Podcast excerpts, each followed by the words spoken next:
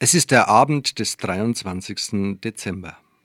Chlodwig, der heißt tatsächlich so, weil sein Vater ein glühender fränkischer Nationalist war und seinen Sohn nach dem Begründer des Frankenreiches nannte, sehr zum Leidwesen des Sohnes, der schon seit dem Kindergarten von allen nur Klo genannt wurde.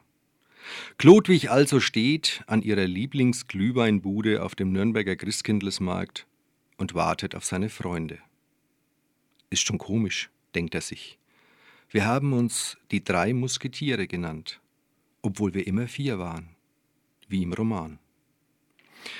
Inzwischen sind sie tatsächlich nur noch drei, denn Thorsten, der vierte im Bunde, ist schon vor vielen Jahren mit seinem Motorrad tödlich verunglückt.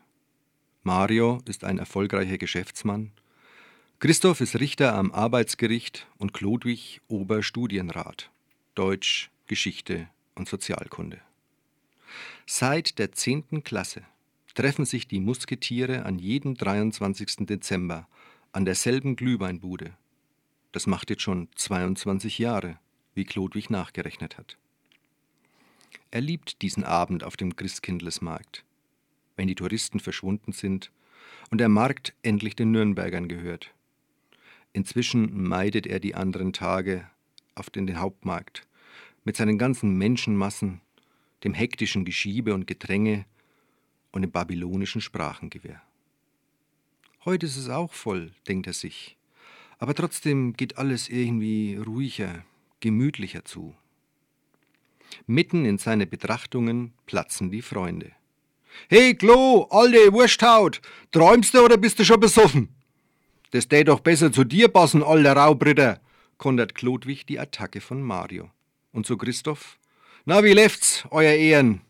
Super, Alter, ich sich vor lauter Aktenberg die Bengerts nimmer. Mario spielt den Entrüsteten. Jetzt du du als Beamter auch noch jammern, dass er euch einen Büroschlaf gestrichen haben, dann kostet es sofort der Strafrunden. Freiwillig, meint Christoph lachend und geht drei Glühwein holen. Es werden an diesem Abend nicht die einzigen bleiben. Sie führen die typischen Männergespräche. Thema 1, die Erbert. Thema 2, der Club. Allmächt, war das Neile wieder ein Grottenkick. Mir tun heut noch die Augen weh. Also wenn's er so weitermachen, wird es fein nix und als konservative Behandlung für die Augenschmerzen verschreiben sie sich einen neuen Glühwein. Sie sind zwar schon bei Glühwein Nummer 4, aber noch nicht bei Thema Nummer 3, die Politik, angekommen, als Mario Klodwig völlig unvermittelt fragt: Sag mal, was schenkst du eigentlich deiner Moni zu Weihnachten? Nix. Nix? Naja, wir haben ausgemacht, dass wir den ganzen Geschenkles-Zirkus nix mehr mitmachen und deswegen schenken wir uns nix. Obacht, Klo. Das ist ein Fallen. Das haben wir, die Gabi und ich, letztes Jahr ausgemacht, warnt Mario.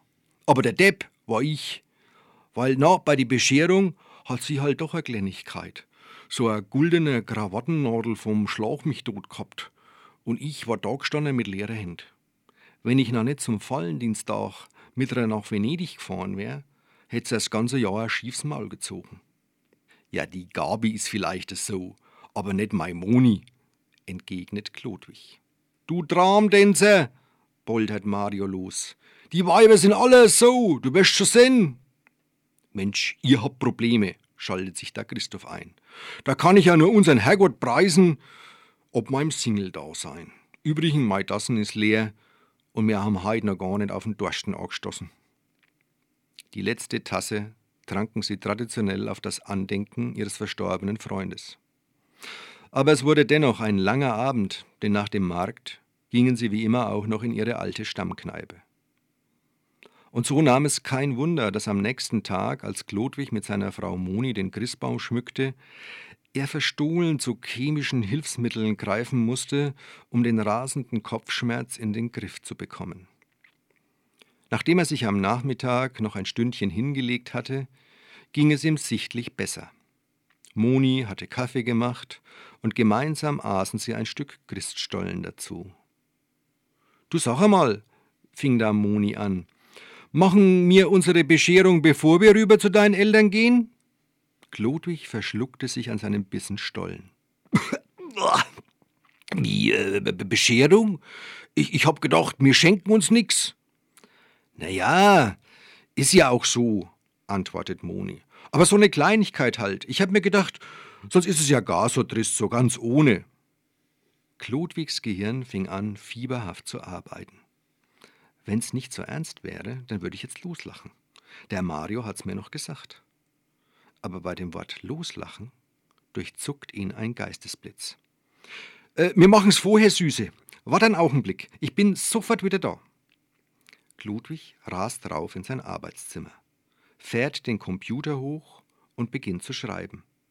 In einer von diesen so schön verschnörkelten Schriften.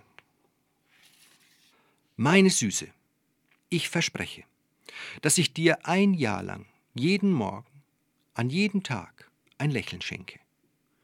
Das ist meine Kleinigkeit zu Weihnachten für dich.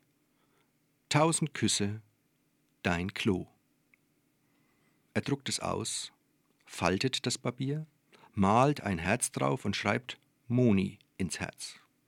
Dann ruft er laut Bescherung! Kurze Zeit später stehen sie sich etwas unbeholfen gegenüber. Klodwig dreht den Ring in seiner Hand, den Moni ihm geschenkt hat, und Moni kocht innerlich, versucht sich äußerlich aber nichts anmerken zu lassen, denn schließlich ist Weihnachten. Da will sie keinen Stress. Ein Lächeln. Pah, denkt sie. Der hat's einfach verschwitzt. Und jetzt glaubt er, dass er mich mit so einer Schnulzennummer abspeisen kann? Aber Klodwig ist die Reaktion von Moni nicht entgangen. Er schwört sich, dass er sein Versprechen keinen Tag vergessen wird. Und er hält Wort. Auch wenn's ihm an einigen Tagen nicht leicht fällt, weil er gestresst ist, weil er nicht ausgeschlafen hat oder warum auch immer aber er versucht sich immer mit dem Bild von ihr zu verbinden, als er sie das erste Mal sah und sich knall auf Fall in sie verliebte. Und dann kommt das Lächeln von ganz alleine.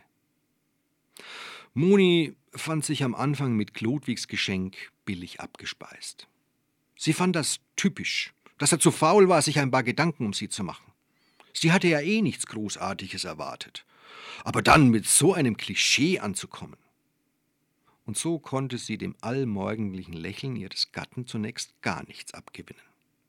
Aber nach und nach fand sie Gefallen daran, weil sie merkte, dass sie beide seitdem anders in den Tag gingen und auch anders miteinander umgingen. Wenn man sich morgens anlächelt, dann fällt es schwer, anschließend zu streiten. Als es Sommer wurde, hatte sich die Beziehung von Moni und Klodwig, die vorher eher so nebeneinander hergelaufen war, wieder intensiviert, war schön und innig geworden.